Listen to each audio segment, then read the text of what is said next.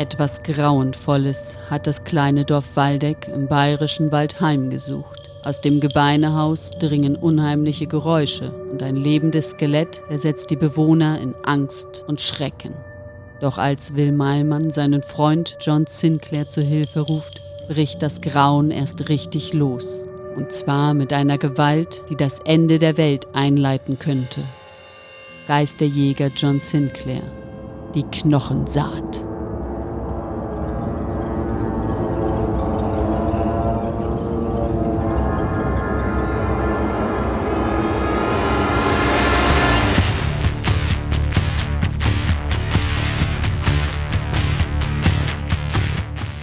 Die Edition war noch jung.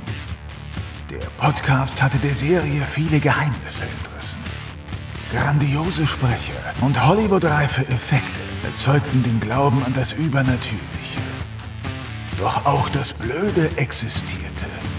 Und einige Fälle waren mau. Mit reißerischen Titeln lockten sie und holten sich ihre Opfer. Geister, Dämonen, die Ausgeburten der Hölle. Sie alle warteten auf den Tag, an dem die Podcaster ihnen die Leviten lesen und die Serie in Heil oder Chaos stürzen würden. Denn ein Team war ausersehen, gegen die Mächte der Finsternis zu kämpfen. Dämonen nannten es den Bund des Lichts. Ihre Freunde nannten sie die Wortliga. Ihr Name war Team Sinclair.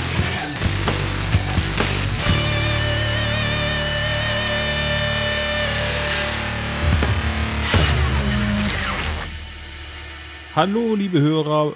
Willkommen beim Morbiden Hobbygärtner Podcast. Mein Name ist Olaf und ich begrüße meinen Kollegen John. Hallo Olaf und äh, hallo liebe Hörerinnen und Hörer da draußen. Olaf, als du ähm, kurz vor der Aufnahme gesagt hast, du bist dabei, ähm, dich durch die Aufnahme zu karlauern, wusste ich, noch, wusste ich noch nicht so wirklich, auf was ich mich einlasse, offensichtlich. Ja. Ich hab's dir gesagt. Morbider Hobbygärtner-Podcast ist schon. Oh, das Ja. ist schon stark. Das ist wirklich stark. Ja, wir reden heute über die Knochensaat von John Sinclair. Das ist äh, aus der Edition 2000, die mittlerweile gar nicht mehr Edition 2000 heißt, sondern es ist jetzt eigentlich die echte Hörspielreihe John Sinclair. Folge 14 als Buch Folge 71 oder Heft, Roman äh, Folge 71. Genau. Ja, darüber sprechen wir heute. Ne? Und ja, deswegen morbide Hobbygärtner, Knochensaat. Ich frage mich halt, was daraus entsteht, so aus einer Knochensaat. Naja, Knochen.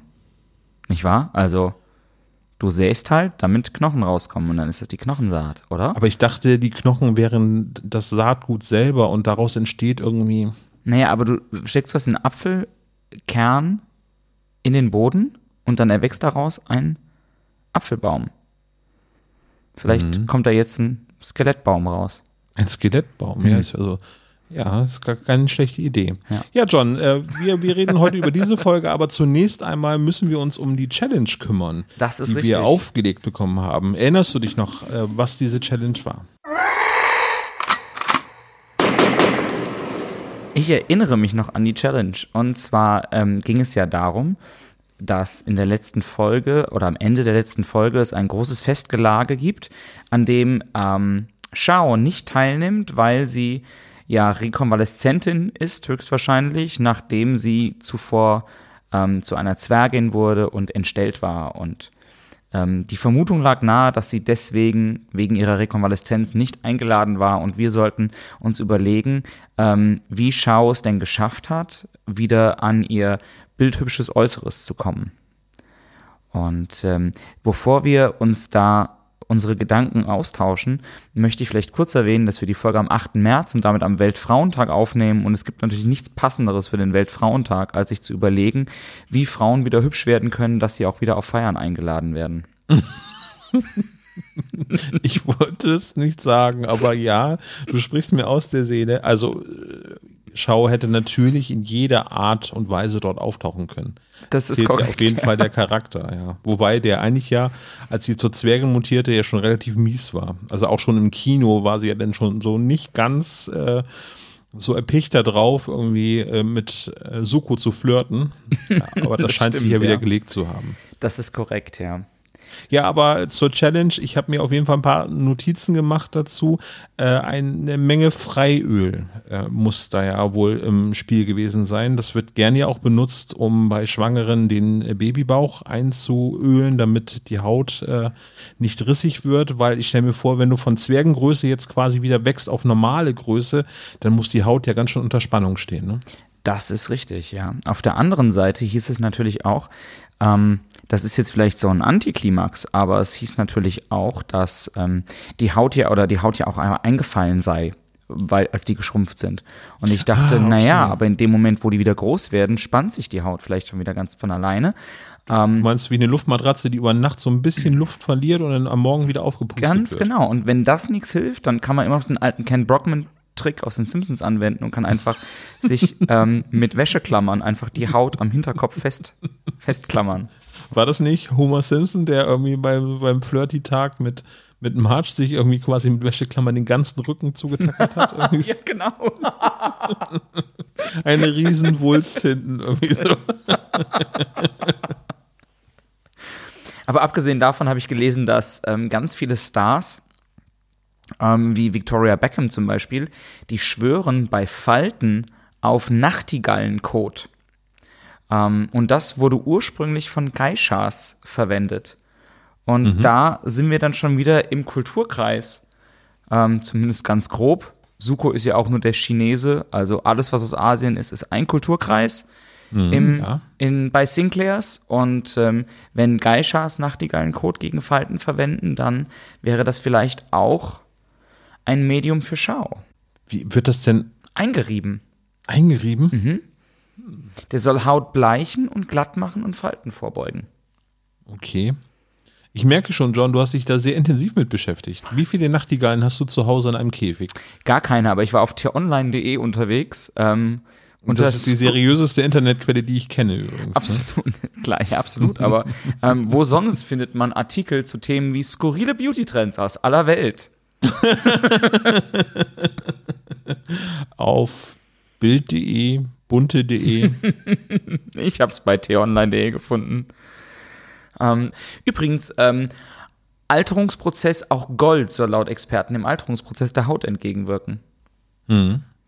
Ich meine, Und Frank ich hatte als- Laubrecht war mal James Bond. Also ich sag nur, da gibt's gibt es sehr viele Parallelen, auch mit der aktuellen Folge irgendwie, weil der, der äh, Krockmann, äh, der Widersacher in diesem Fall, der hat ja auch ein sehr junges Gesicht. Das heißt, der ist ja im äh, 30-jährigen Krieg ist er gefallen und ähm, es wird explizit im Hörspiel gesagt, dass seine Haut noch äh, oder sein Gesicht noch glatt ist. ja. Vielleicht hätte der auch ein paar Beauty-Tipps an Schau weitergeben können. Vielleicht kann man auch mal, mal Nummern austauschen oder so. So eine WhatsApp-Gruppe aufmachen. Ist jetzt im Nachgang ein bisschen schwierig, hätten sie vorher machen müssen. Ja, ja, ja. Ja. Also Aber, das äh, John Sinclair Challenge- Beauty Emporium. Das kommt ja später, ne? Also es gibt ja auch noch ähm, richtig Beauty-Folgen äh, bei John Sinclair. Oh, richtig, Anfang der ja. 30er, ne? Mannequins gibt's dort und ah, Paris spielt da natürlich auch eine große Rolle. Eine, eins hätte ich noch. Ähm, und zwar ähm, wäre das auch noch eine schöne Parallele zur Folge. Und zwar, es gibt auch die sogenannte Ohrenkerzenbehandlung. Und dabei ähm, wird Ist es das, wo dieser Ohrenschmalz äh, rausgeholt wird aus den Ohren Hm. durch, durch, die, durch diesen Unterdruck, der erzeugt wird? Nee, ähm, da wird eine Kerze ins Ohr von den zu Behandelnden gesteckt und durch das Abbrennen dieser speziellen Kerze soll das Wohlbefinden gesteigert und Stress abgebaut werden und das soll sich positiv auf die Haut auswirken. Und jetzt habe ich mir gedacht, Jetzt war Schau natürlich eine Zwergin, deswegen ist so eine Kerze zu groß, aber vielleicht hat die sich einfach ein Streichholz äh, ins Ohr gesteckt ähm, und hat dabei natürlich selbstverständlich aufgepasst, dass sie nicht irgendwie John Sinclair sich ins Ohr gesteckt hat, der ja auch Also eine Kerze ins Ohr stecken würde bei mir jetzt kein Wohlbehagen auslösen, sondern eher Unbehagen, so sag ich jetzt mal ganz vorsichtig, weil ich habe eine brennende Kerze im Ohr. Das sagst du nur, weil du noch nie richtig gestresst warst. Wenn du richtig gestresst wärst, wäre eine Kerze das erste Mittel. die ich mir dann ins Ohr schiebe. Okay, Absolut, verstehe. absolut. Also ja, am Badewannenrand äh, kann ich das nachvollziehen, im Ohr bedingt. Na gut, Kennst, aber du, kennst du diesen, ich- diesen, dieses schöne Internet-Meme, auf dem steht, ähm, wie heißt nochmal dieser entspannende Badezusatz? Genau, Merlot. nee, in Suave ist es, glaube ich. Es kann auch sein, ja. Herr, Herr Malmann trinkt ein Suave, glaube ich. So. Gut, da sind wir beim Thema. Äh, lieber Tom, liebe Franzi, ich hoffe, wir haben eure Aufgabe damit jetzt zu Genüge erfüllt. Irgendwie weitere Beauty-Tipps könnt ihr in unseren Fashion-Blogs nachlesen. John, wie war nochmal die Adresse? Oh, da jetzt triffst du mich auf kaltem Fuß, weil ich war ja noch gar nicht mit der URL-Erstellung fertig, Olaf, aber ähm, ich glaube, es war www.olafsbeautyparlor.de. Nee, Oil of Olaf. Oh, Gottes Willen. Jetzt bin ich selber nicht um meinen eigenen Karlauer drumherum gekommen, aber mein Gott, was soll's. Oil of Olaf. Triple O. Triple O, Ja. genau. Bevor es noch schlimmer wird, lass uns zur Knochensaat übergehen. Ja.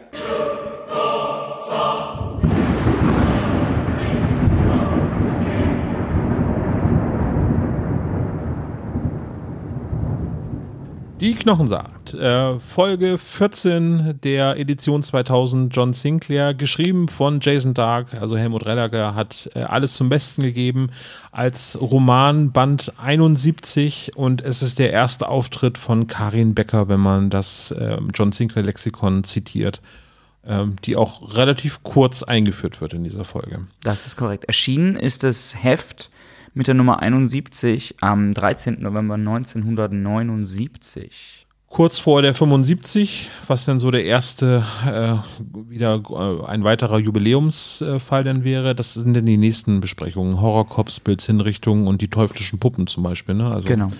da äh, deutet sich schon einiges an. Wollen wir kurz über die Sprecher äh, philosophieren, wen wir dort vorfinden? Sehr, sehr gerne. Team Sinclair.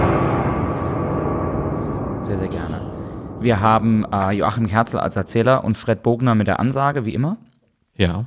Ähm, und genauso, ich glaube, über ähm, Frank Laubrecht und Bill Connolly, also über Detlef Bierstedt und Frank Laubrecht braucht man auch, glaube ich, wenig zu sagen.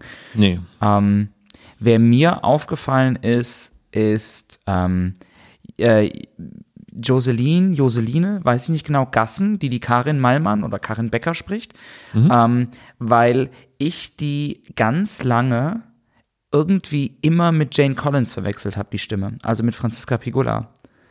Wenn man die nebeneinander hört, haben die nichts miteinander zu tun, aber ich finde, die haben eine ähnliche Intonation.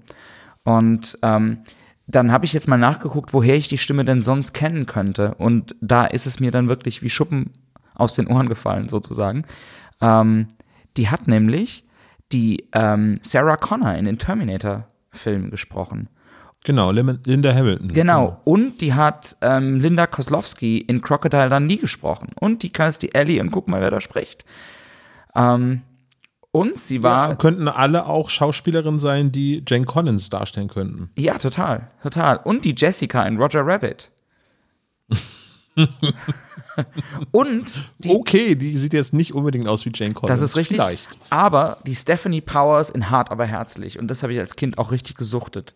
Ja. Ähm, und das finde ich ja immer ganz spannend, wenn du so eine Stimme irgendwann wieder hörst, die du irgendwie so diffus zuordnen kannst, aber du kriegst sie nicht wirklich irgendwo unter. Und dann liest du nach, woher du die kennst. Und auf einmal siehst du da ein Who is Who deiner 80er Jahre Kindheitserinnerungen. Ganz, ganz richtig, äh, aber die ist halt in so vielen Rollen präsent, dass ich sie nicht eindeutig zuordnen konnte. Irgendwie Franziska Piccola hat man sofort eigentlich entweder eben Jane Collins, wenn man viele Hörspiele hört, oder eben man hat Scully von Akte X so vor Augen. Oder so, die finde ich. Pro-7-Stimme aus dem Off.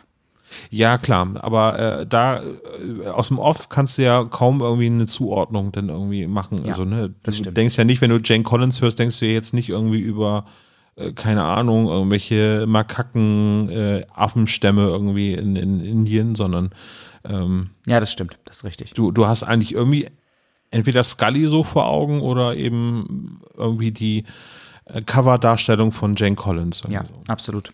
Ja, Ja. bin ich bei dir.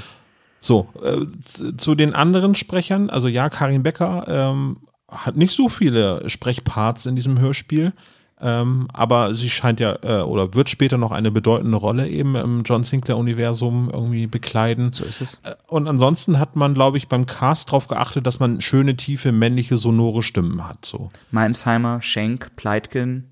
Ja, Riedel. absolut, oder? Ja, total.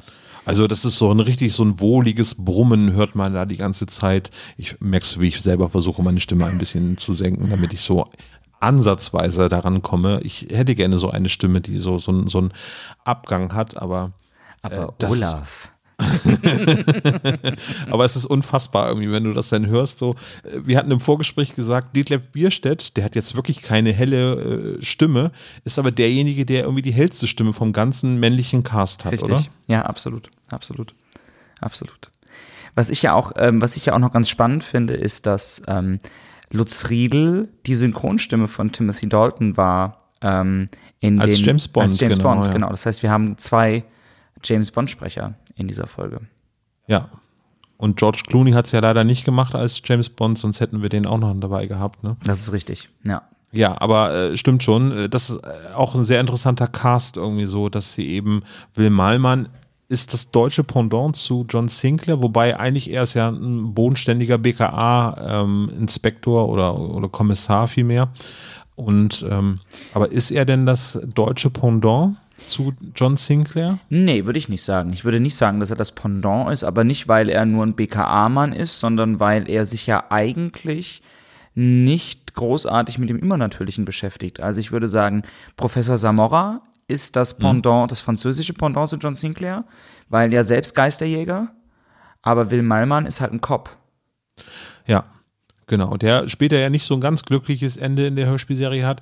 Wie es der Zufall will, ist am Wochenende ähm, der Johns, genau diesen Gag hat übrigens dann auch äh, Hennes Bender in der Se- äh, Sendung gemacht, die ich gesehen habe, nämlich der John Sinclair Night Talk auf YouTube. Da gibt es halt ähm, Interviews mit, mit Personen, die im John Sinclair-Universum eine Rolle spielen, also sprich äh, Autoren und äh, Produktmanager und so weiter. Und die haben dort äh, eine Sonderserie sozusagen, die heißt die äh, Fallakten ähm, oder Personalakten zu den Persönlichkeiten aus dem John Sinclair-Universum. Da wurden natürlich erstmal John Sinclair, Suko und Jane Collins und so weiter vorgestellt. Und in der neuesten Folge dieser Personalakte wurde Will Malmann ein bisschen durchleuchtet. Okay. Und genau darum ging es dann auch, dass es ein interessanter Cast ist, eben, dass Lutz Riedel den spricht. So.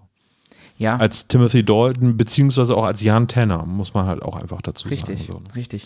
Aber ich finde ja auch, ähm, darüber kann man natürlich streiten, weil nicht jeder ist mit einer Stimme wie Lutz Riedel irgendwie gesegnet. Ne? Ist eine, ganz fantastische Stimme einfach. Ja. Ähm, aber ich finde ja, dass Menschen ähm, oder dass über eine Stimme sehr, sehr viel Autorität transportiert wird.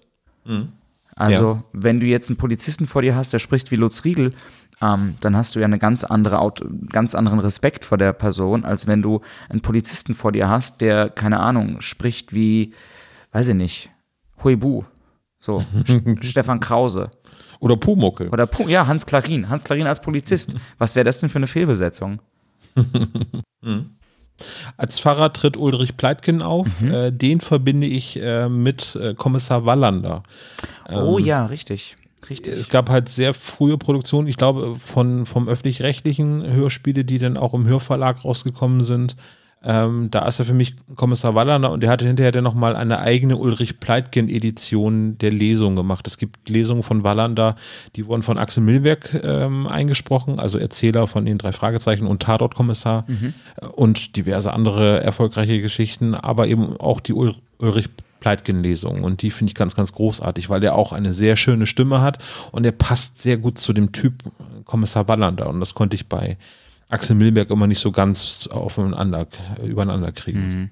Ich verbinde äh, Ulrich Pleitgen mit einer Hörspielserie, die es nicht mehr gibt inzwischen, aber es gab einmal eine Edgar Allan Poe Hörspielserie von Lübbe. Und da hat er ähm, Edgar Allan Poe gesprochen. Stimmt, ja. Großartiger Sprecher, 2018 ist er leider verstorben. So. Ja. Ja. Was mir, mir noch aufgefallen ist, ist Marion, die kleine Marion. Ja. Ähm, das ist nämlich Daniela Reidis. Und die war Charlene bei den Dinos und die war Mila in Mila Superstar. Oh, Ähm, Die war Molly bei Captain Baloo. Ähm, und sie war, und an der Stelle einen kleinen Gruß an Tom, ähm, sie war nämlich Brittany in Escape from Monkey Island, in dem Computerspiel. du hast recht. Oder du hast Oh recht, ich habe recht. Ja, Wahnsinn. Mhm. Also, aber das ist ja, na okay, es ist jetzt keine Elaine-Rolle, aber ja, mhm, mhm, mhm. okay. Ja.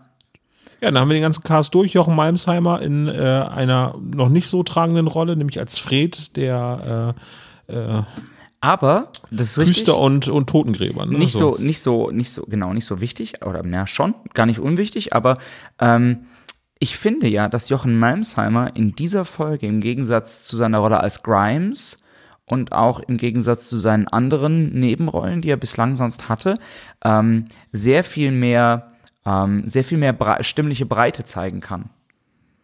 Also er kann hier motzen und er kann hier panisch sein und er kann hier ähm, wirklich, wirklich ängstlich sein und ähm, er kann hier genervt sein und das finde ich eigentlich ganz schön. Also das zeigt so ein bisschen das äh, Stimmspektrum von Jochen Malmsheimer. Ja, das Stimmspektrum ist ganz großartig eigentlich von ihm, aber ich muss sagen, schauspielerisch finde ich ihn in dieser Folge explizit nicht ganz on point so. Das geht mir aber, ja, da kommen wir gleich noch zu. Da würde ich gleich ganz gern sowieso noch was zu sagen. Hm, sehr gerne. Dann lass uns mal ganz kurz über das Cover noch sprechen. Ja. Man sieht eine äh, Skelettrutsche mit John Sinclair, der sie irgendwie mit, äh, mit seinem Powergriff abhalten möchte. Es ist so ein bisschen, es hat ein bisschen was von Türsteher, ne? Also entweder ist es so Talk to the Hand. Ähm,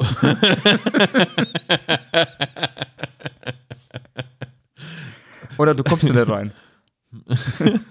Ja, vor allen Dingen, die haben ja keine Stimmbänder, die Skelette. Die können ja auch gar nicht sprechen, weil eigentlich kann ja nur der Krogmann sprechen. Ne? So.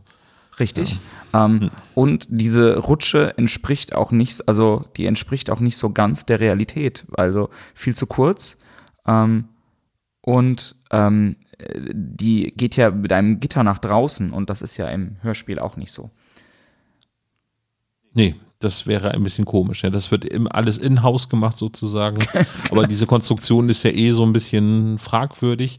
Ähm, ja, aber Kaum. grundsätzlich gebe ich dir recht. Ansonsten aber sehr stimmungsvoll. Es Also ist ich finde, ein, ein, ein Cover, das durchaus Bedrohung ausstrahlt und es, ich gucke das halt an und denke zuerst an Terminator. Ja, Also diese rot leuchtenden Punkte, diese rot leuchtenden Pupillen, das ist halt Terminator.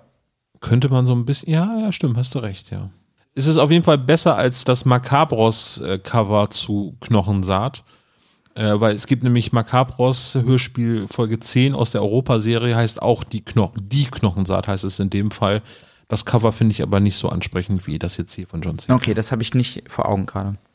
Ja, ich hatte halt irgendwie zur Vorbereitung die Folge dann eben bei Spotify gesucht, habe den Knochensaat eingegeben und wenn man beide Serien schon mal irgendwie konsumiert hat über Spotify, dann werden halt beide vorgeschlagen. Da Ja. funktioniert der Algorithmus ja ganz wunderbar und dann habe ich gesagt, oh, dann hörst du mal zur Vorbereitung noch einmal die Europa-Hörspielreihe Macabros Folge 10 und dann haben wir eine ganz schöne Einstimmung äh, zum Bereich Trash so. Ja, das stimmt. Das stimmt allerdings, ja. Gut, dann haben wir alle harten Fakten durch der Folge. Wollen wir auf die Handlung zu sprechen kommen? Gehen wir in die Folge rein.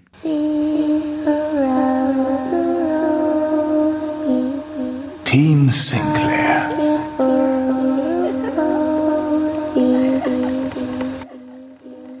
Also es beginnt ähm, mit einem Pfarrer, der eine weinende Frau tröstet, kann man nicht sagen, aber der einer weinenden Frau beisteht, die offensichtlich gerade ihren Mann verloren hat. Ähm, das Ganze wird unterbrochen von Fred, ähm, Jochen Malmsheimer, der reinkommt und erklärt, er würde dann direkt bei Sonnenaufgang ähm, das Grab ausheben. Und der Pfarrer bittet ihn aber, das direkt zu tun.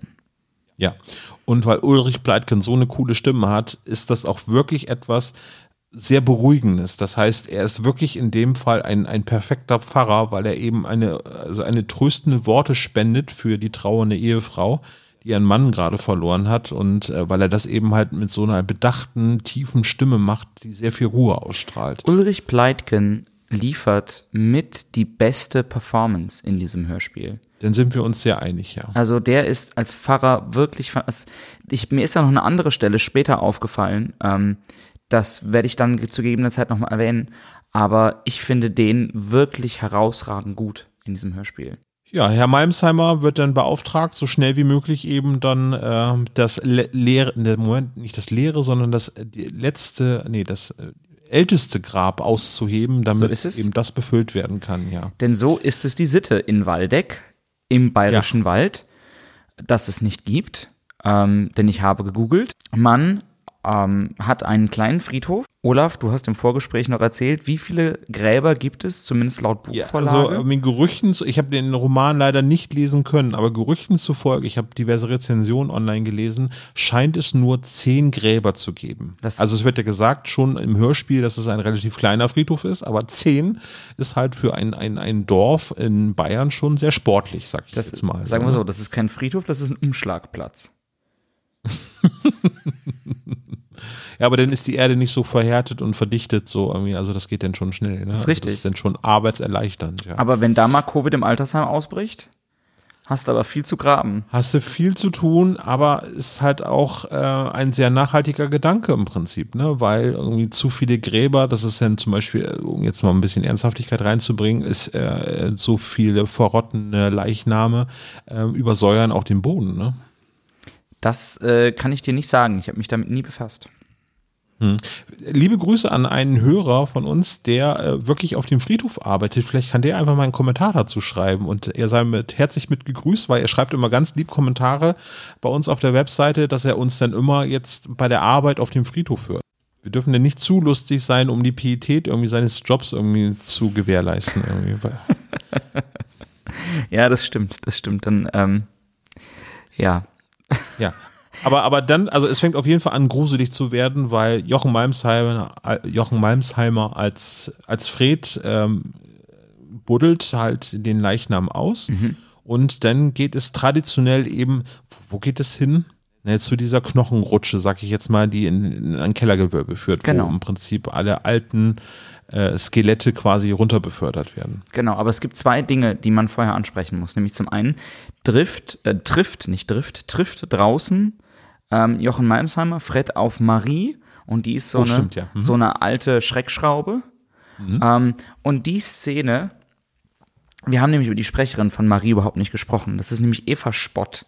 Und mhm. Eva Spott ist ähm, Theaterschauspielerin und arbeitet auch als Theaterpädagogin. Ähm, das heißt, die weiß, wie man schauspielert. Die lehrt Schauspielerei. Mhm. Und deren Performance ist so unterirdisch schlecht.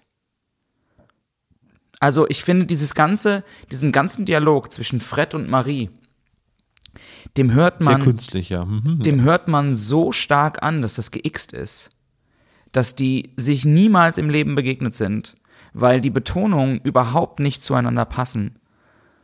Ähm, und sie overacted und sie betont es ganz seltsam. Also ich finde diese wirklich diese Stelle ist eine der schlimmsten Hörspielstellen, was die schauspielerische Performance angeht die ich an die ich mich erinnern kann. Das, das meinte ich auch irgendwie, dass ich die Performance von Jochen Malmsheimer in dem Fall nicht so gut finde, aber da hast du, glaube ich, einen ziemlich guten Punkt angesprochen. Ich glaube, es liegt wirklich daran, dass das geixt ist und dass es eben halt keine Ensembleaufnahme ja. war in dem Fall.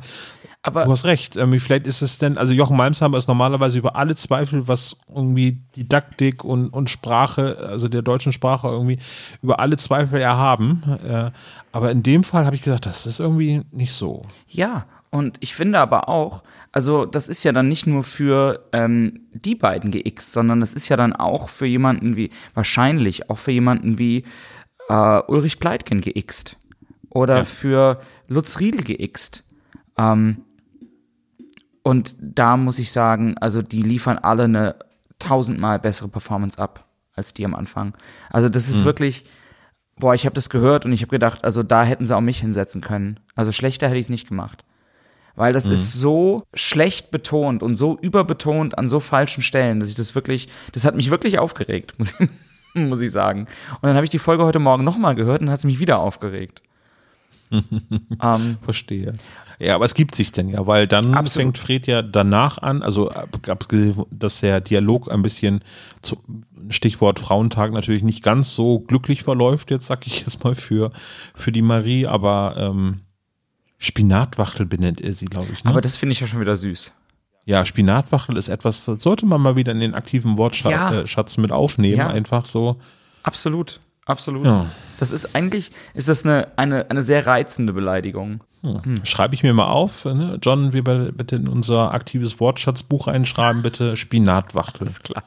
Und dann machen wir eine Strichliste und das nächste Mal, wenn wir einen Podcast zusammen aufnehmen, dann berichten wir einfach mal, wie oft wir dieses äh, Einöd äh, oder dieses, ähm, wie heißt das? äh, dieses wunderbare Wort benutzt haben. So. Da haben wir einen Deal. Gut, ähm, aber Entschuldigung nochmal, dann eskaliert dieser Streit und, und sie sagt, das sage ich dem Pfarrer. Hm, hätte ich auch gemacht. Bu, bu, bu, bu, bu. Wenn sie beiden jünger gewesen wäre, hätte, ihr, äh, hätte er die Schippe weggenommen bekommen. ja, ist richtig. Da hätte er, du darfst heute kein Grab schaufeln. Ähm, oh Mann, oh. es ist doch noch hell draußen. Dieses ist eigentlich ist dunkel, naja. Okay, aber Fred geht dann eben, ähm, ähm, Fred geht dann zur Kirche und es gibt noch diesen Erzählertext, den ich auch irgendwie doof finde. Ähm, wo dann so ein bisschen etabliert wird, dass Fred so ein Dorfkind ist, wegen der Beständigkeit und er wurde hier geboren und er wird hier sterben. Und das wird im Hintergrund mit so einer pseudoromantischen Musik unterlegt. Und das ist mir so ein bisschen zu Holzhammer. Also, ich finde, das hat die Folge nicht verdient und das spielt überhaupt keine Rolle. Also, warum ist das überhaupt interessant? Also, warum diese Info über Fred?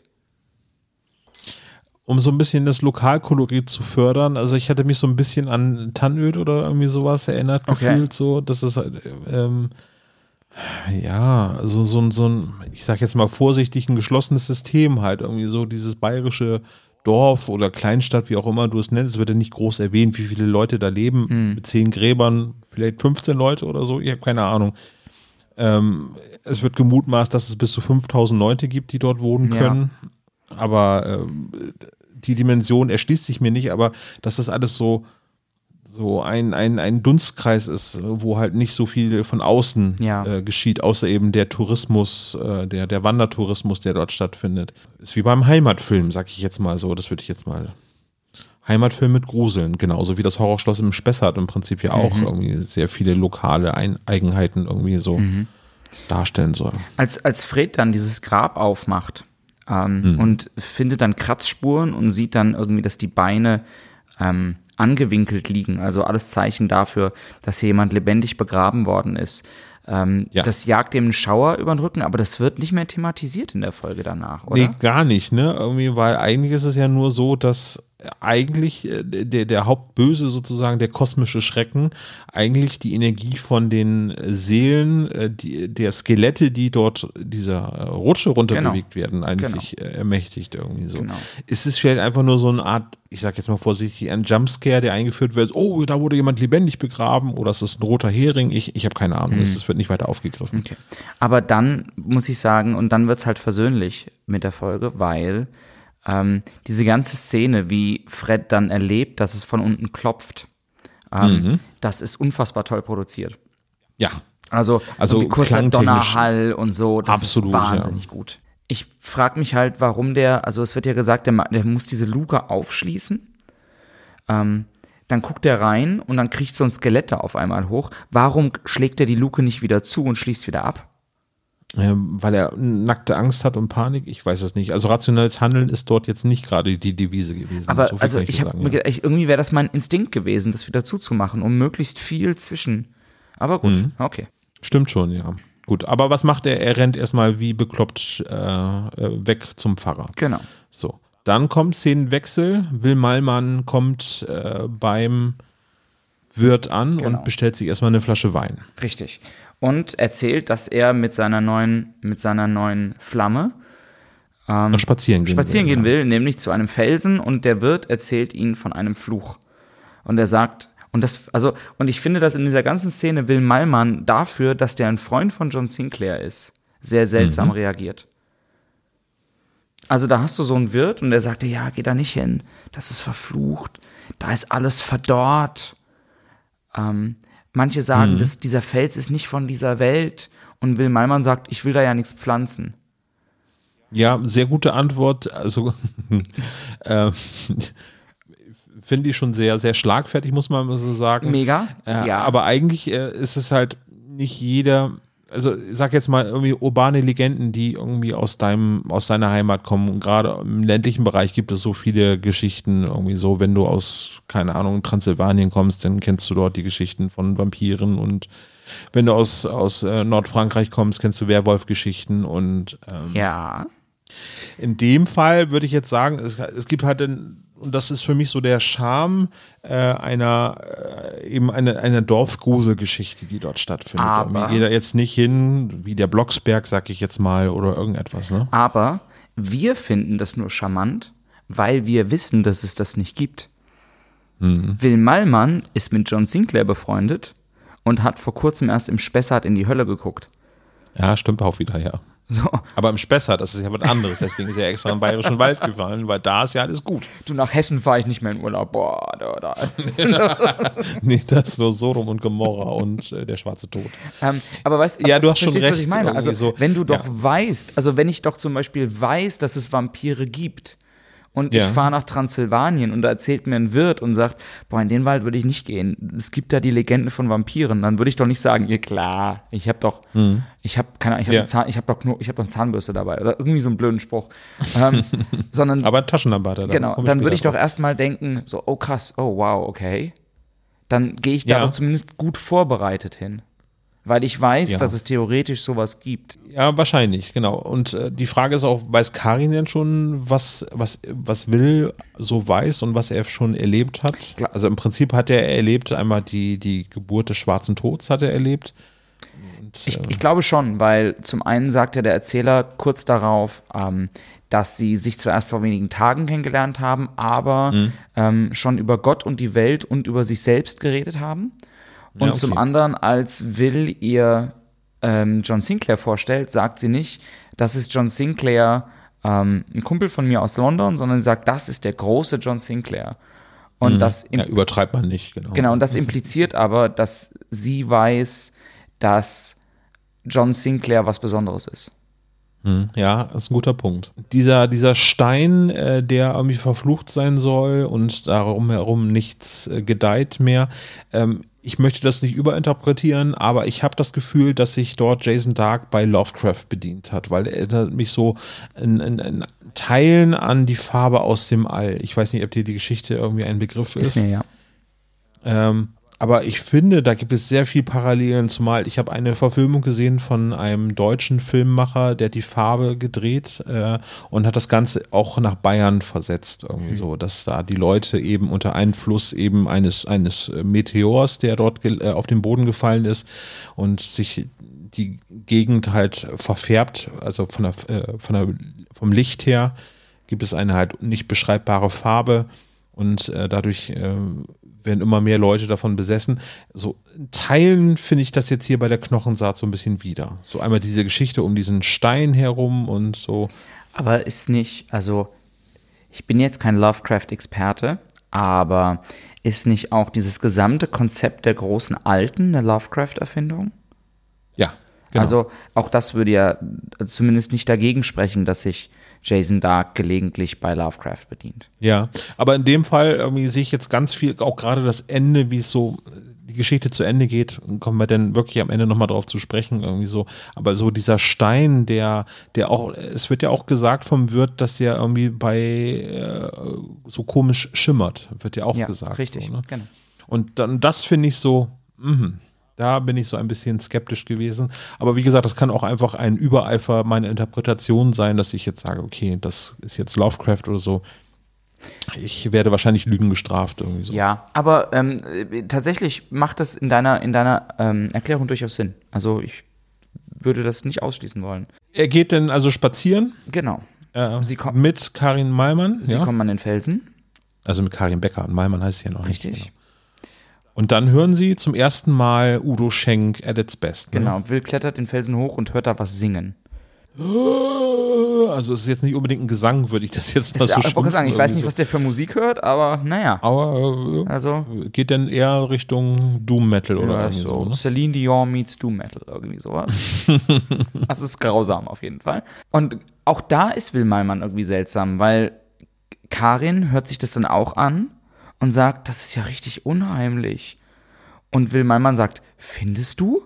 Ja, finde ich. Der Stein singt? Ja. Bitte? Finde ich sehr. Du nicht? Was stimmt mit dir eigentlich nicht? Also, ich finde Will irgendwie seltsam am Anfang von dieser Folge. Mhm. Ähm, aber sie gehen dann zurück Richtung Bar und da gibt es einfach einen richtig großartigen Jumpscare.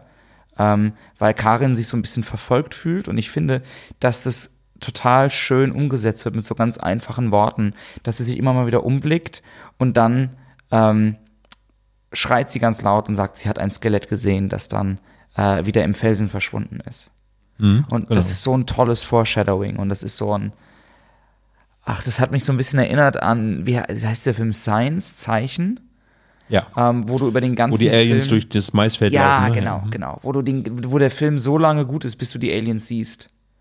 Ähm, Ja, und leider ja. das finde ich hier halt auch richtig gut. Also, ähm, dass das immer, immer mal wieder so angedeutet wird. Das finde ich, finde ich toll. Genau, und dann äh, wird es noch konkretisiert, weil sie dann auch zusammenrasseln eben mit Fred den, ja, was ist er denn? Küster? Nee, der ist Glöckner. Totengräber und Küster, glaube ich, ne? Kü- Ja, Küster, ne, genau, also hat so eine Doppelfunktion. Okay, in so einem kleinen Ort ist es dann wahrscheinlich so üblich. Genau, und das ist dann quasi der Anlass, dass ähm, Will Malmann beschließt, seinen Kumpel John Sinclair zu kontaktieren, Richtig. weil es scheint sich hier einiges zuzuspitzen. Einfach nur aufgrund der äh, Berichte von Fred. Ne? Genau, sie kommen ja dann ins. Gasthaus und Fred erzählt dann die Geschichte und Ja. ähm, Will geht ja dann selbst nochmal ins, ins Tod, in, in dieses äh, Gebeinhaus und ähm, hört da Krogmann.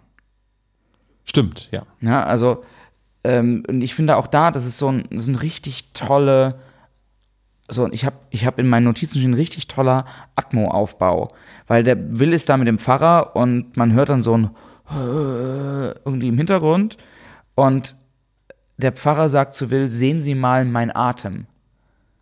Und so als Zeichen dafür, dass es gerade kälter geworden ist. Und das finde ich ganz großartig. Sehr eindrucksvoll, genau. Das ist auch übrigens das, das Besondere an diesen, das ist ja eher so eine Monster of the Week-Folge. Ja.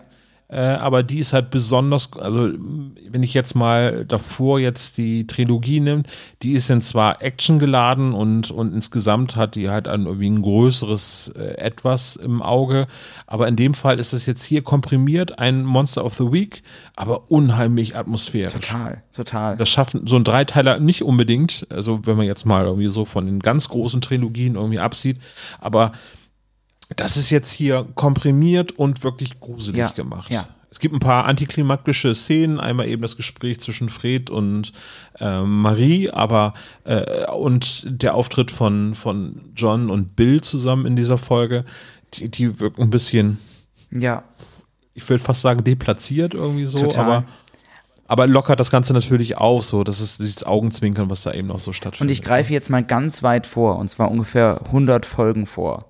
Ähm, ich finde, dass John Sinclair am besten ist in diesen Monster of the Week Folgen. Weil ich finde, dass Jason Dark diese großen Geschichten nicht erzählen kann, ohne dass sie verwirrend oder langweilig werden. Aber er kann unglaublich gut in diesem kleinen Format Tempo und Spannung und Atmosphäre erzeugen. ja. Ähm, da ist der wahnsinnig gut drin.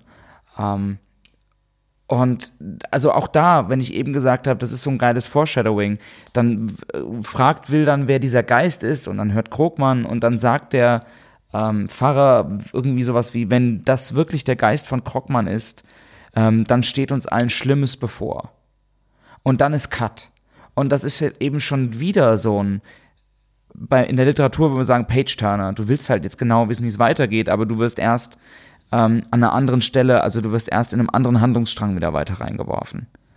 Und das ist richtig, richtig stark gemacht. Der Krogmann klingt so, als wenn das in so ein, auch ein Lied dazu geben könnte, wie der Wellerman oder so.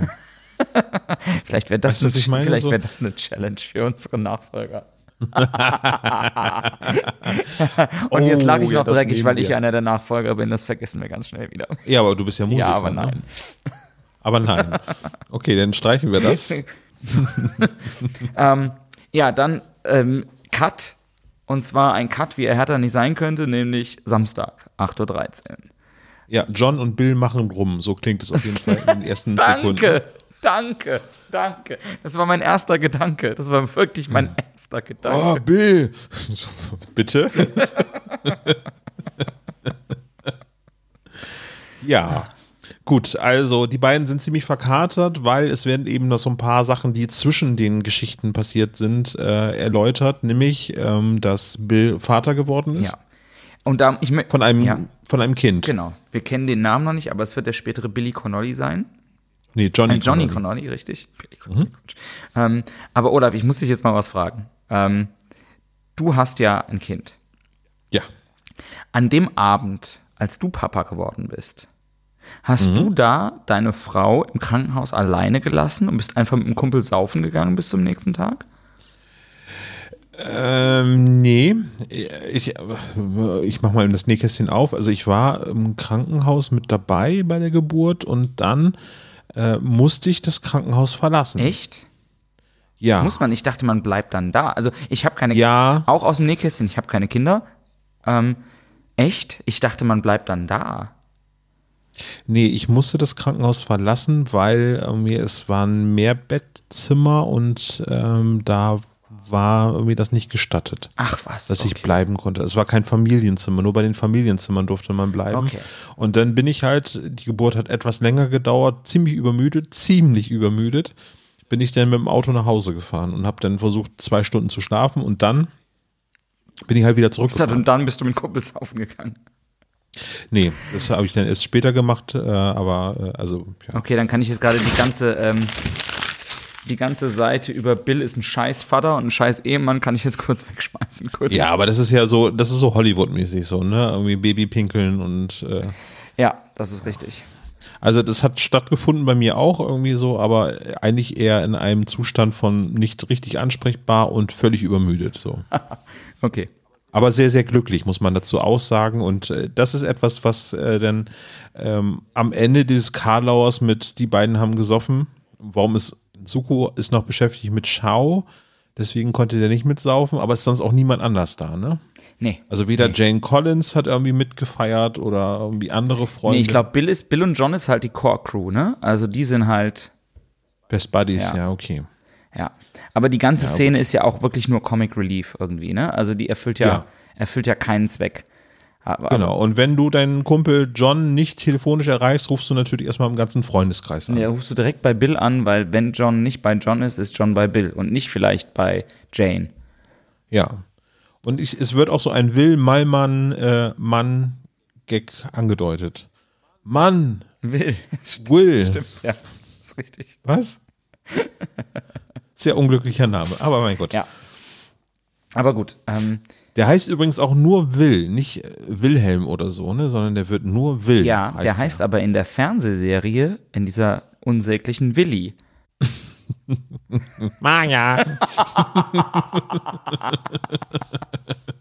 ich bin Will. Willi. Willi Malmann. Oh mein Gott. Das wäre doch ein alternativer Cast gewesen, irgendwie für Will Malmann, die Synchronstimme von Willi. Ja, schwamm drüber. Ah, Nee, aber, aber so am Ende finde ich, das hat Detlef Bierstedt irgendwie ziemlich gut aufgefangen, so dass man so, oh, ich bin Vater irgendwie Ja, so. das ist und, ein bisschen ähm, süß. Und es ist ne, auch also irgendwie das ist- authentisch süß. Ja, genau. Das ist, das ist wahr, ja. Und, und John ist dann gleich wieder back to business, ähm, sagt dann auch gleich zu. Äh, wir wissen jetzt also, dass äh, der Ort in der Nähe von Regensburg sich befindet und da nimmt John einen Flieger hin. Genau, nach Regensburg. Und dann befindet man sich auf der A3 Richtung Passau. Also wir sind im Südosten und fahren weiter Richtung südlichsten Osten. Und ich, was ich ja ganz schön finde, ist ähm, diese Szene im Auto dann, als also Will holt offensichtlich John vom Flughafen ab. Ähm, und wir blenden ein, als John eigentlich vom letzten Fall erzählt. Und Richtig. das ist irgendwie ganz schön, weil das erweckt das, also das ist so organisch irgendwie. Es wird äh, wirkt wie eine fortlaufende Geschichte, dass das wirklich alles hintereinander passiert und nicht irgendwie so entkoppelt ist von dem Rest. Aber nicht nur das, also du hast vollkommen recht mit dem, was du sagst, aber daran habe ich gar nicht gedacht, sondern ich finde auch, ähm, das ist vielleicht was Banales zu sagen, aber ein schlechtes Hörspielskript hätte an der Stelle eingeblendet ähm, und Will sagt, so, also John, das ist passiert und würde dann die Geschichte von Fred erzählen. Aber ähm, dadurch, dass das so geschrieben ist, wie es geschrieben ist, hast du halt wirklich einfach nur das Gefühl, du wirst gerade in ein authentisches Gespräch, du hörst ein authentisches Gespräch mit. Weil es eben nicht nur um das geht, was relevant ist, sondern weil es ein bisschen klingt wie John updatet seinen Kumpel, was bei ihm gerade so abläuft. Mhm, ja, völlig richtig, ja. Und das ist einfach gut Ja. geschrieben. Ja. Das stimmt. Und äh, ähm, das ist auch, glaube ich, der Grund, warum wir im Vorfeld jetzt eben nicht berichtet haben, was uns aus der Mikrowelle noch übrig geblieben ist. Mikrowelt, sollte Genau. man sagen. Weil ganz viele Leute haben geschrieben, dass sie immer äh, gefangen in der Mikrowelle Ja. äh, gedacht Ja. haben, dass die Folge so ja. heißt. Und so groß wie John und äh, so groß wie John war in der Folge, hätte man ihn auch in der Mikrowelle einsperren können. Ja, aber wäre ein sehr kurzes Abenteuer gewesen, weil die Geschichte wäre zu Ende gewesen, wenn es Bing gemacht hätte. Ja, es wäre so ein bisschen wie ein Karussell im Sommer gewesen, ne? Ähm,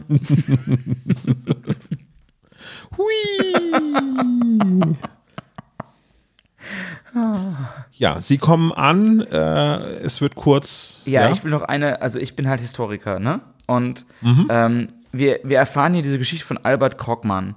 Und es wird gesagt, Ja. er ist Magister der Inquisition und wer hat während des Dreißigjährigen Krieges ganz schlimm gewütet ähm, und, und, und, und, und.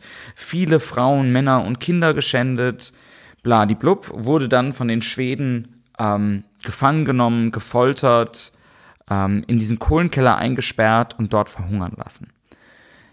Nur ähm, während des Dreißigjährigen Krieges gab es in Deutschland überhaupt keine Inquisition mehr. Und zwar schon relativ lange nicht mehr. Ähm, und zwar endet die Groß, die Hochzeit der Inquisition in Deutschland eigentlich mit dem Beginn der Reformation und das ist 1517. Ähm, und der Dreißigjährige Krieg ist von 1618 bis 1648. Würde ich auch ja per se nicht mehr ins Mittelalter verorten. Richtig. Ähm, und deswegen macht das überhaupt, also macht das überhaupt keinen Sinn, also ist es historisch einfach Hanebüchen. Ja, zumal äh, noch ein paar andere Sachen sind. Also da wollen wir jetzt, äh, können wir so langsam anfangen, äh, auf die Schwächen der Folge zu kommen, nämlich die Motivation von Krockmann und warum es da so zu gekommen ist, was da jetzt alles passiert in Ja. diesem Ort. Ja. Äh, Das ist alles ein bisschen sehr schwach. Also es funktioniert, vom, vom der Bösewicht funktioniert, äh, auch, auch die Umgebung funktioniert, nur die Motivation und wie es dazu gekommen ist, das passt halt irgendwie alles nicht zusammen, weil eigentlich, äh, also es wird später mit Asmodis äh, kokettiert irgendwie, dass der stolz auf ihn wäre, aber er ist ja ein Inquisitor, das heißt, er ist ja eigentlich im göttlichen Auftrag Richtig, gewesen. richtig. So. Auf der anderen Seite kann man jetzt, könnte man dagegen argumentieren, ja, er war zwar im göttlichen Auftrag unterwegs, aber er hat ja eigentlich ein Höllenwerk ähm, verrichtet. Richtig. Gut, ja. Äh, es wird halt hier explizit, also das historische Ereignis 30-jähriger Krieg erwähnt und es wird Ja. die historische Institution der Inquisition erwähnt und beides hat zumindest in Deutschland nicht parallel stattgefunden. Ja. In Spanien schon. Ich habe das nur am Rande, das wusste ich nämlich nicht, das habe ich erst vorhin gelesen. In Spanien wurde die Inquisition erst, fünf, äh, erst 1834 abgeschafft. Die hatte bis dahin volle Exekutivrechte. Und das finde ich ganz schön gruselig. Das ist sehr gruselig, ja. Also real gruselig, ja, ne? das also. ist wirklich real gruselig. Aber hat hiermit auch nichts zu tun. Gut, aber auf jeden Fall wird so ein bisschen Hintergrund erklärt, der, wenn man so drüber hinweg hört, vielleicht funktioniert irgendwie so. Auf jeden Fall scheint es dann eben eine halt alte, dunkle Bedrohung zu sein. Genau. Und äh, es wird einmal die Geschichte der Schweden erzählt, die ihn getötet haben, oder eben halt eben die lokale äh, Legende wird dann noch ergänzt, dass er quasi dann noch mit dem äh, mit den Knochen irgendwie sich ja weiter noch besteht Richtig. und unter diesem Berg lebt. Genau. Dann kommen sie an, äh, sind ein bisschen verwundert, dass überall Presse steht, was mich nicht so verwundert, muss ich sagen, weil, also, ich kann mir schon vorstellen, dass die Bildzeitung und sämtliche Lokalblätter auch vor Ort wären, wenn Leute Ja. sagen würden, wir haben Skelette rumlaufen sehen. Ähm, aber das wird auch nicht weiter thematisiert. John wird Karin vorgestellt. Und dann ähm, bringt. Gibt es Landschaftsbeschreibungen, die absichtlich irgendwie so den Hörer einlullen sollen, ja, oder? total. Total. Weil dann kommt nämlich der krasseste Jumpscare in, diesen, in dieser Folge Mega überhaupt. gut. Nee? Mega gut. Also das äh, macht diese Folge zu einer Nicht-Einschlaffolge, weil du richtig. bist ungefähr jetzt so bei 15, 20 Minuten, wo John den auftritt und dann bam, explodiert alles um herum. Die Scheibe wird zerfickt. Wir sind bei, Also entschuldigt bitte diesen vulgären Ausdruck. wir sind bei, sie, äh, bei kein- 27 Minuten. 27 Minuten, da wird die Scheibe zerfickt. Ja. Ja, du hast recht. Also ich habe es mir, ich mir jetzt zehnmal angehört und ich hatte dir auch im Vorfeld denn schon eine sehr obskure Voicemail geschickt, habe gesagt, John, hörst du das auch? Olaf schickt mir das. Darf ich das so erzählen? Ähm, gestern Mhm. Abend ähm, blinkt eine Nachricht von Olaf auf meinem Handy und ich höre nur eine Nachricht mit Rauschen im Hintergrund und die hört sich an wie John. Hörst du auch, dass da eine Scheibe zerfickt wird? Vielleicht sollte man diese Sprachnachricht einfach hier einspielen an dieser Stelle. Das könnten wir machen. Die war ja. so schön. Hörst du eigentlich auch, dass das Fenster aus der Scheibe rausgefickt wird? Ich war auf dem, ich habe die Folge auf dem Weg zum Sport gehört, nochmal zur Vorbereitung und habe dann gedacht, ah, ist das jetzt mein Dirty Mind, der das da rausgehört hat? Dann habe ich das dann nochmal gehört, das ist zufälligerweise auch gleich ein Track Anfang, wo man das dann hören kann. Das also man muss da nicht zu lange suchen, sondern man kann halt immer wieder zurückspulen und sagen, nee, er sagt schon, Ja, äh, das ist sehr, sehr bewusst betont. ja, also gefegt wollte er sagen. Ich glaube ja, aber Mhm. was passiert ist, ist natürlich, das Fenster wird richtig weggeflankt. Ja.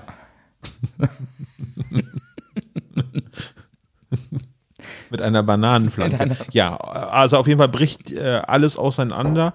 Äh, aber was passiert denn genau? Also es passiert viel Bombastisches. Eigentlich wird äh, über ähm, den Ort Waldeck eine Kuppel gezogen in Form einer Wolke, die auch Richtig, andersfarbig richtig. aussieht, wo ich jetzt wieder verweise auf Lovecraft, irgendwie eine, eine andersfarbige Wolke oder eine andersfarbige Umgebung wird geschaffen. Mhm.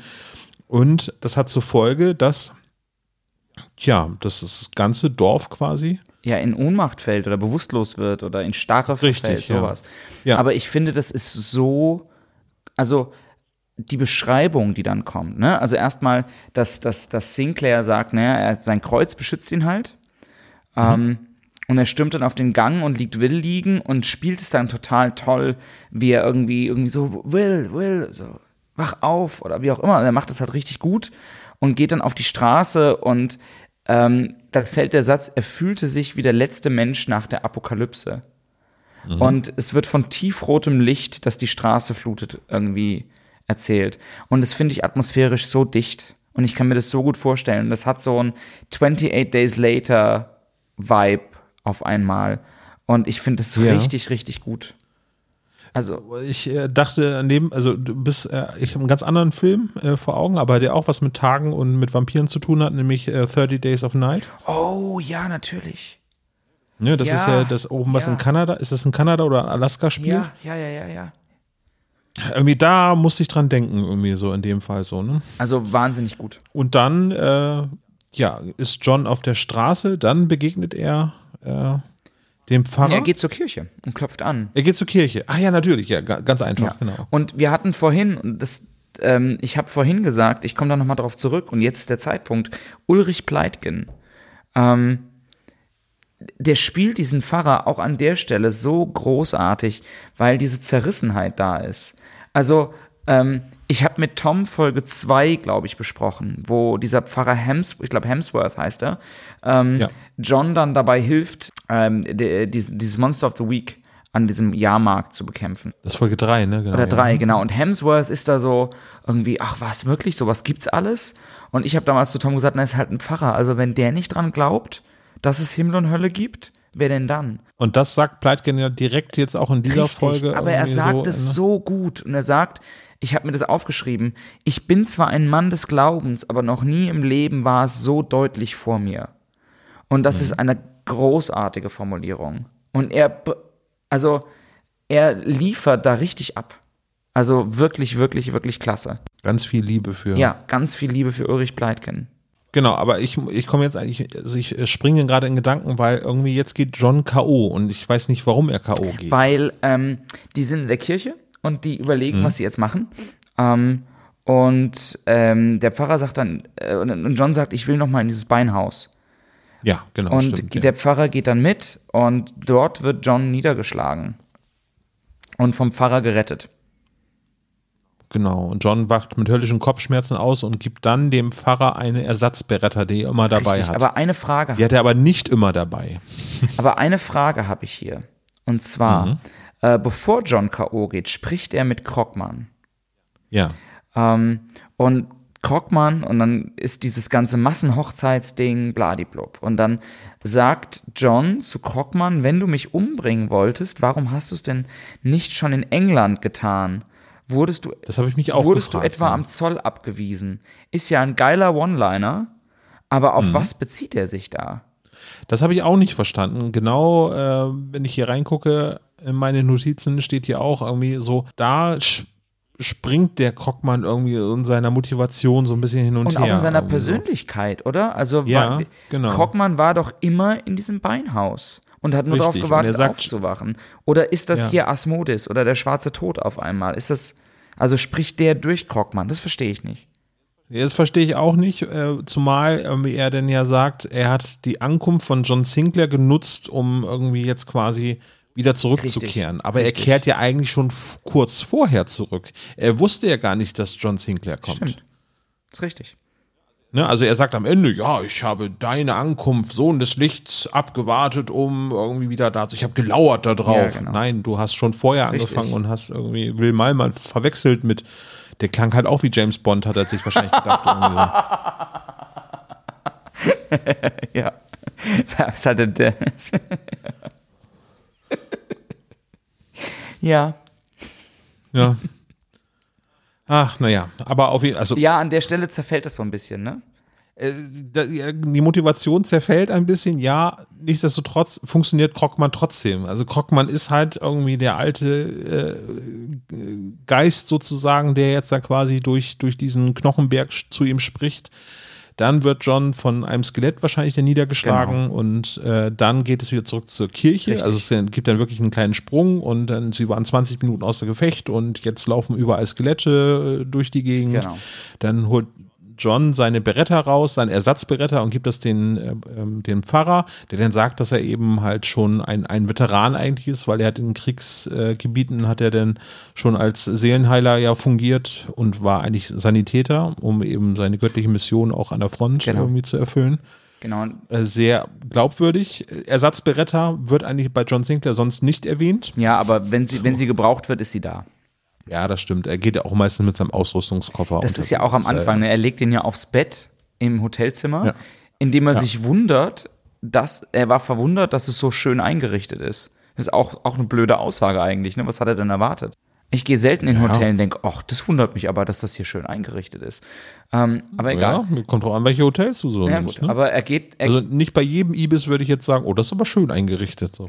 Das stimmt, aber trotzdem gehst du ja nicht in ein Hotel und wunderst dich darüber, dass es schön eingerichtet Ja, das stimmt. Ja, das ist nicht überraschend. Ja, genau, ja. Mensch. Aber nichtsdestotrotz, worauf ich hinaus wollte, war ja eher, dass John ähm, als erstes mal seinen Koffer aufs Bett legt, ihn aufmacht und sich dann überlegt, welche Waffe er mitnimmt. Weißt du, das ist so ein bisschen, wenn ich verreise, mache ich meinen Koffer auf und überlege, welches T-Shirt ich heute Abend anziehe. Und John überlegt sich halt, welche Waffe er mitnimmt. Und das, ja, ist ja aber auch legitim. Ja, ne? Also ich meine, später wird das ja dann noch so ein bisschen expliziter, weil irgendwie der, du brauchst den silbernen, äh, den, den Bumerang brauchst du, wenn du gegen den schwarzen Tod antreten willst. Die Dämonenpeitsche kannst du immer gebrauchen. Ach, alles mögliche. Die gnostische Gemme. Ich würde sagen, wäre jetzt nicht der äh, erste Pick, den ich genommen hätte, irgendwie, um gegen so ein Monster anzukämpfen. nee, ich denke dann immer an die, wenn ich früher irgendwie Tomb Raider gespielt habe und du hast dann immer irgendwie auf den Pausenknopf gegangen und hast dann irgendwie dein Waffenarsenal so rumscrollen können. Weißt du, so, da denke ich immer dran. Gut, und dann äh, ja, trennen sich die äh, und John geht halt auf die Pirsch mit.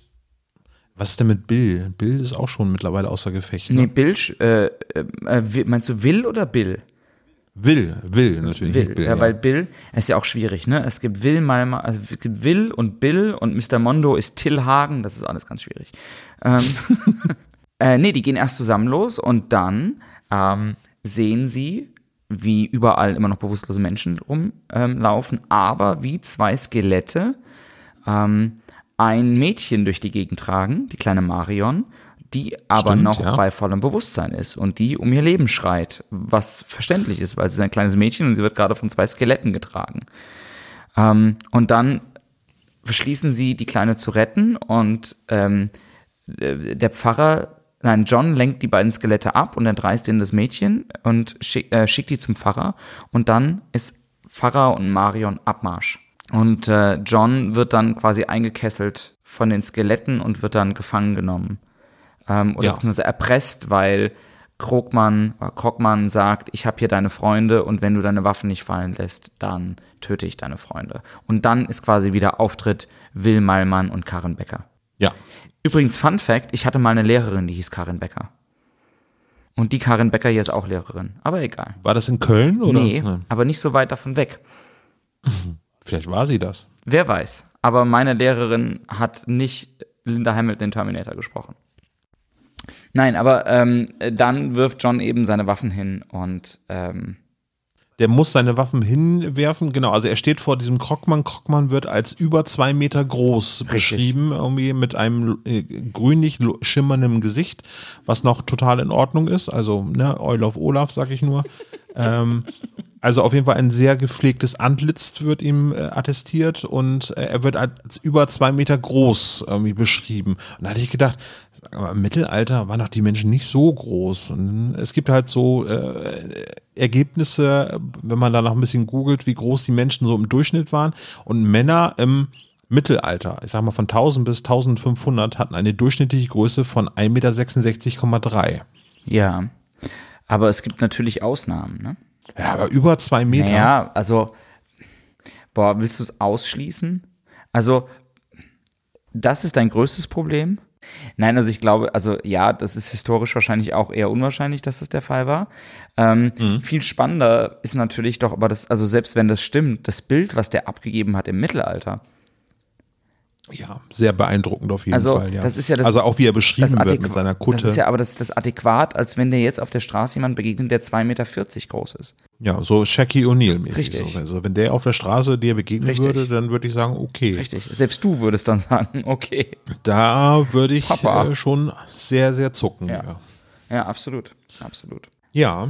Also auf jeden Fall, ich finde die Beschreibung auch sehr, sehr gelungen, wie er aussieht, eben mit seinem Lederumhang und äh, also die ganze Beschreibung ist sehr, sehr gelungen und ähm, sehr bildhaft. Also ich kann mir den sehr, sehr gut vorstellen, den Krogmann und kann ihn mir halt auch diese, als diesen bösen Inquisitor mit seinem Richtschwert auch vorstellen. irgendwie. Ja, total, total. Und jetzt ist, ähm, genau, John bittet dann eigentlich nur, dass seine Freunde freigelassen werden und dass er bei Bewusstsein bleibt. Ähm, was ja eigentlich, ich habe mich erst gefragt, warum, aber eigentlich ist es ja ein ganz kluger Move, ähm, weil er sich so noch Optionen offen halten will, um vielleicht doch noch irgendwie zu reagieren. Ja, richtig. Weil ähm, Krogmann hat eben mit den beiden Skeletten in der Hand eben, äh, da sind halt eben Will und Karin. Genau. Äh, aber er hat auch eine Waffe, also eine Beretta. Warum hat John denn nicht selber geschossen? Ja, er musste die ja wegwerfen. Ja, aber hätte er ja vorher ja machen. Ich habe mich halt gefragt, warum er nicht einfach das Kreuz auf Krogmann wirft. Das wäre ja wieder hier äh, Kreuz Ex Machina. Wahrscheinlich wieder zu viel des Guten. Ähm, und da untersch also ich, äh, was ich jetzt noch eben äh, recherchiert habe, ist, dass es im Buch natürlich ein bisschen oder im Roman sich ein bisschen anders verhält. Weil da ist nämlich äh, John so geistesgegenwärtig und tötet Krogmann mit dem Dolch, mit dem Silberdolch, äh, der jetzt in diesem Hörspiel nur angedeutet wird. Leg deine Waffen weg, auch den Dolch. So. Ähm, für mich ist das eine klare Referenz auf den Roman, wo es eigentlich denn zu plump mit dem versteckten Dolch wahrscheinlich passiert ist. Und äh, weil das im Hörspiel sich äh, mit dem Dolch nicht so richtig gut umsetzen lässt, haben sie dann eben sich anders entschieden, das Ganze zu machen und das so weit abgeändert, was ich das deutlich bessere Finale irgendwie äh, finde, Ja, was die da jetzt im Hörspiel geschaffen Ja, haben. vor allen Dingen, weil ja auch ähm, im Roman dieser ganze Aspekt von diesen Außerirdischen noch viel, viel mehr in den Vordergrund tritt. Ne? Und das ja auch ein bisschen erklärt, was eigentlich in diesem Felsen vor sich geht und so. All das wird ja im, im Hörspiel überhaupt nicht thematisiert. Richtig, weil das ist das, was jetzt so ein bisschen angedeutet wird. Krogmann ist eigentlich jetzt beseelt von, von dem Wesen, äh, was in diesem Stein halt irgendwie lebt. Also das hat ihn ein Leben gehalten. Ja. Aber er referenziert trotzdem Asmodis. Asmodis wird stolz sein, mich wieder begrüßen zu dürfen oder so, sagte er. Äh, und aber eigentlich dient er ja doch diesem Wesen aus einer anderen Dimension. Also eigentlich ist es aus dem Weltraum, also, also ein, ein kosmischer Schrecken, also das abgrundtief Böse oder das Böseste, was es überhaupt gibt, was man sich vorstellen kann. Das ist dann wieder so, das geht wieder in Richtung Lovecraft, finde ich. Ähm, dass es dieses unaussprechliche, äh, Kosm der kosmische Horror ist, der dort irgendwie so ein bisschen reinspielt, meiner Meinung nach. Und aber dann haben wir Asmodis, weil eigentlich hat Asmodis mit denen noch überhaupt nichts zu tun. Ja. Weil wenn das ein außerirdisches Wesen ist, dann ist es gar keine christliche Geschichte. Weil, also ich würde jetzt mal behaupten, irgendwie so diese ganzen christlichen Mythoswesen wie Asmodis und die Dämonen und, und Engel und so weiter, die gehören eher zu diesem christlichen, christlichen Ansatz. Aber das passt irgendwie nicht so richtig zusammen. Du hast auf der einen Seite hast du irgendwie so eine außerirdische Macht, dann dürfte das aber alles mit diesem Kreuz nicht funktionieren. Ja. Also das ist irgendwie so, ja, das ist, ähm, das oder, ist richtig. oder fährt er da so zweigleisig? Tja. Also ist Krockmann sozusagen so ein, haha, ich diene hier auf der Welt, diene ich dem Teufel und äh, darüber hinaus äh, diene ich Azathoth irgendwie, keine Ahnung. Mein erster Gedanke, als ich darüber nachgedacht habe, war, naja, boah, wir sind halt hier in Folge 14 und der wusste noch nicht so genau, wo es hingeht. Aber nee, Pustekuchen, das ist Folge 71. So, in den Romanen. Ja. So, eigentlich hätte der schon wissen müssen. Und ich glaube aber, ähm, dass das so ein klassischer Fall von Überinterpretation ist. Weißt du? Ähm, äh, wenn du in der Schule Shakespeare liest, wird jedes Wort auseinandergenommen und wird jede Zeile irgendwie, äh, wird jede Zeile analysiert, interpretiert. Und ich glaube ganz oft, dass wenn Shakespeare da zuhören würde ähm, und man ihn fragte, was er sich denn dabei gedacht habe, würde er sowas sagen, wie ich fand einfach, klingt gut. Ähm, Und wir, äh, wir hören diese Hörspiele und wir reden über diese Hörspiele und wir interpretieren diese Hörspiele und fragen uns nach dem Sinn. Und ich glaube einfach, dass sich ähm, Herr Rellergert da überhaupt nicht über Gedanken, überhaupt keine Gedanken drüber gemacht hat, sondern der hat es einfach geschrieben, weil er da gerade Lust drauf hatte. Ja, das glaube ich auch. Ja. Also ich glaube nicht, dass man da versuchen muss, ähm, einen Sinn dahinter zu finden, weil ich glaube, der, der, einzige Punkt, den es da zu machen gibt, ist, der hat es halt so geschrieben, weil der fand es gut. Und hat sich nie Gedanken drüber gemacht, ob das in so eine Gesamtstory passt. Weil ich jetzt zum Beispiel Ja, auch das nicht weiß, jetzt, äh, ob äh, Knochensaat, Entschuldigung, dieser Satz noch, weil ich überhaupt nicht weiß, ob Knochensaat auch in den Romanheften ähm, in diese schwarze, in diesen schwarzen Todzyklus überhaupt reingehört. Nee, es findet in der Zeit statt, ja, das kann man schon so sagen. Also, das ist ja quasi so die, der erste Zyklus. Ne? Der fängt ja an mit dem Horrorschloss im Spessart eigentlich und das ist der, der schwarze Tod ist der erste große äh, Obermotz, wenn man jetzt mal Dr. Tod aus den Gespensterkrimis irgendwie ausklammert. Aber das ist jetzt so der, der, der Boss, das Bossmonster ist es jetzt quasi, was irgendwie in Folge 100 dann quasi beendet wird. So, ne? Aber tritt er in jeder Folge auf? Also das, Nee, so, das nicht, Deswegen nee. kann das ja auch einfach so ein, keine Ahnung, es ist einfach so ein Sidequest sein, weißt du? Ja, ja. Ist richtig, ja. Ja, aber jetzt kommt eben ein, ein sehr, sehr gutes Ende, weil jetzt kommt nämlich hier Jetzt ähm, kommt wieder hier der, der, der Kriegspfarrer. der Kriegsfahrer. Pfarrer- genau. Pfarrer- Und der erschießt im Prinzip äh, als erstes Krockmann und dann auch geistesgegenwärtig gleich die beiden Skelette. Nachdem aber es eigentlich so aussichtslos für Will und Karin so aussieht, als wenn die für immer verloren wären, weil Krockmann schafft es vorher noch, sie in den Stein zu beamen. Richtig. Und für John ja auch, ne? Also ganz, ganz, ganz spannend. Ähm, dieser Track heißt, äh, hier bei Apple Music, wo ich das höre, heißt dieser Track aus, das ist das Ende. Ähm, Richtig, und es ist ja, so fängt der Track auch Genau, an, ne? Aus. Genau. Und es heißt, also John liegt ja wirklich quasi auf dem Richtblock und spürt schon die Scheide des Schwerts an seinem Adamsapfel. Ja. Als äh, hier Pfarrer Stahlhelm. ja. Er schießt, genau. Aber äh, sehr gelungen das Ende. Und das löst im Prinzip eine, eine, eine Kettenreaktion aus, weil der ganze Stein verschwindet Genau. auch. Und da frage ich mich halt, wie groß ist dieser Stein, weil äh, Will Meilmann ist da drauf geklettert. Richtig. Ist das jetzt nur so ein kleiner Findling oder ist das ein ganzer Hügel? Ist das ein, ich, ich, ich kann es mir nicht Richtig. vorstellen. Ähm, und was ich ganz furchtbar finde, und das tut mir total leid, dass ich mit so einem Downer diese Folge beende, aber ernsthaft, ähm, hast du das gehört, als dann Will, äh, Will und Karin aufwachen wieder und John sie sieht, dass dann im Hintergrund ist dann so eine Romanzenmusik und dann ist da Vogelgezwitscher? Will, Karin, pieps, pieps, pieps, pieps, piep, piep, piep, piep, piep, piep, piep. Nee. Also da war da, Naja, aber, aber die Natur holt sich das zurück, was ja, ach, ach komm schon. Ach komm schon. Da war doch einer, da war doch einer hackedicht und hat gesagt, da kommt er mit durch. Also das ist, also nee, das ist mir, also das ist mir, das ist mir too much. Das ist irgendwie, also dass man da irgendwie so erleichterte, positive, erlösende Musik macht, ja, aber Vogelgezwitscher. Es könnte natürlich auch sein, dass sie die Aufnahme auf ein altes Tape äh, überspielt haben und dann noch quasi ein Nachrauschen von einer alten Benjamin Blümchen-Folge drauf haben. Genau, wenn du, wenn du, wenn du bei Minute 48, 31 genau hinhörst, müsst ihr mal machen, ja? Bei Spotify ist es 48, Ja. 32.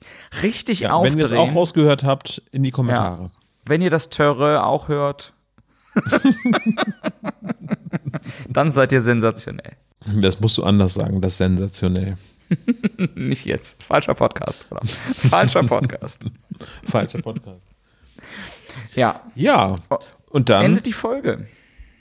sehr schnell sogar. Aha. Aber das ist ja äh, immer noch so. Ne? Also es gibt wenig Epilogs und äh, so weiter in diesen frühen John Sinclair-Hörspielen. Ja, ja, das stimmt.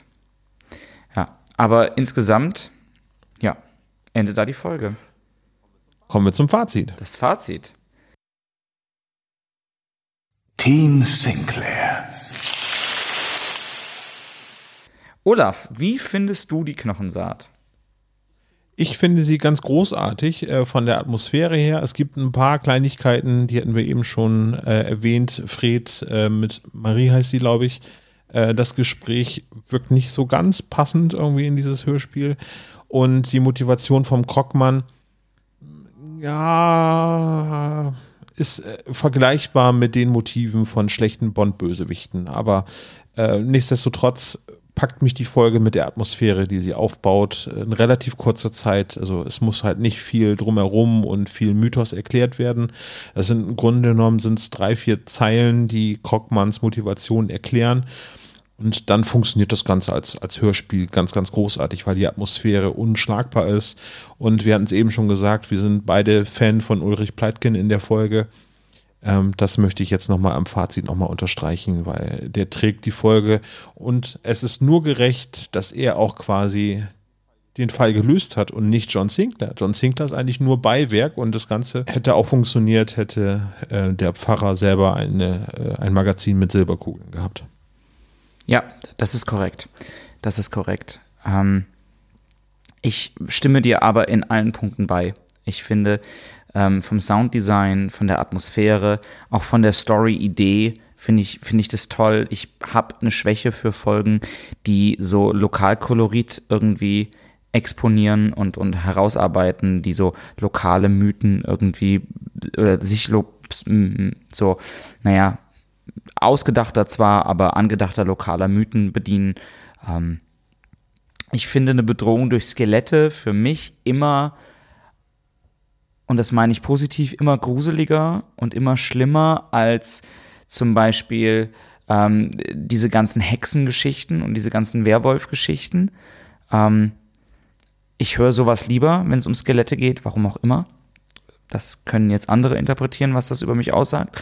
Ähm, aber Dass du sehr dünne Menschen. Wasch- Wahrscheinlich ist das so, ja. ja sagt mein Ernährungsberater auch. Und ähm, ich ähm, finde Ulrich Pleitgen fantastisch in der Folge. Ähm, insgesamt eine der besten Folgen, finde ich, in den ersten 20. Weil, das habe ich dir auch im Vorgespräch gesagt, ich finde, sie schafft es unglaublich Tempo aufzubauen, sie ist unglaublich kurzweilig. Es gibt einfach keine Längen, es gibt nichts, was man hätte kürzen oder weglassen können, müssen sollen. Ähm, ist richtig gut. Richtig gut. Ja. Ist richtig. Also Daumen hoch für diese Folge. Absolut. Und äh, ja, dann wären wir eigentlich durch äh, mit unserer Aufgabe. Bleibt jetzt eigentlich nur noch die neue Challenge über.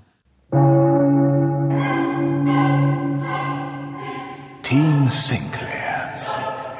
Olaf, du hattest im Vorgespräch eine richtig gute Idee für eine neue Challenge. Jetzt sagst du mir was, ne? Jetzt schiebe ich es dir in die Schuhe. Jetzt schiebst du mir das in die Schuhe. Also wir machen jetzt nicht den Wellerman. Nein. wir hatten auch überlegt, ähm, was äh, wäre, ähm, was wächst aus der Knochensaat heraus. Und aber der Knochenbaum hatten wir als relativ langweilig dann irgendwie eingestuft. Aber die Frage ist, wie sieht denn die Spin-off-Serie aus vom Pfarrer, äh, dem Kriegspfarrer? Äh, wie gehen seine Abenteuer weiter? Vielleicht gibt es auch eine Prequel-Geschichte. Was hat er an der Front erlebt? Hat er dort auch schon etwas mit dem Übernatürlichen zu tun gehabt? Wie sieht die Geschichte des Pfarrers aus? Also wie schreibt sich die Geschichte des Pfarrers weiter? Das ist die Challenge. Genau. Und wenn ihr noch mögt, könnt ihr natürlich den Wellerman auch noch als Cockman-Version herausbringen. Wenn wir noch mögen, machen wir das. Ich habe ja schon, ange schon, schon angemerkt, dass ich mit Hayo zusammen in der nächsten Folge zu hören sein werde. Und dann gucken wir mal, was Hayo zu der Wellerman-Idee sagt. Ja, aber ihr müsst das dann auch sehen. Natürlich müssen wir das. Es ist ja klar. Nein, aber äh, erstmal die Hauptaufgabe wäre eigentlich dann erstmal erfüllt, wenn ihr die Geschichte des Pfarrers weitererzählt. Richtig. Sehr gut, John. Es war mir ein Es Fest. war ein absolutes Vergnügen, Olaf. Nach 14 Folgen waren wir mal zusammen am Werk. Wir haben noch gar keine zusammen aufgenommen, nee, ne? Nee, Folge 0 hatten wir zusammen das Vergnügen, aber ansonsten bisher noch nicht. Richtig. Das können wir aber gerne nochmal in Zukunft fortsetzen. Das hat mir sehr viel Ich Spaß glaube, es wird ähm, bei der nicht zu geringen Anzahl der verbleibenden Folgen noch mindestens einmal vorkommen.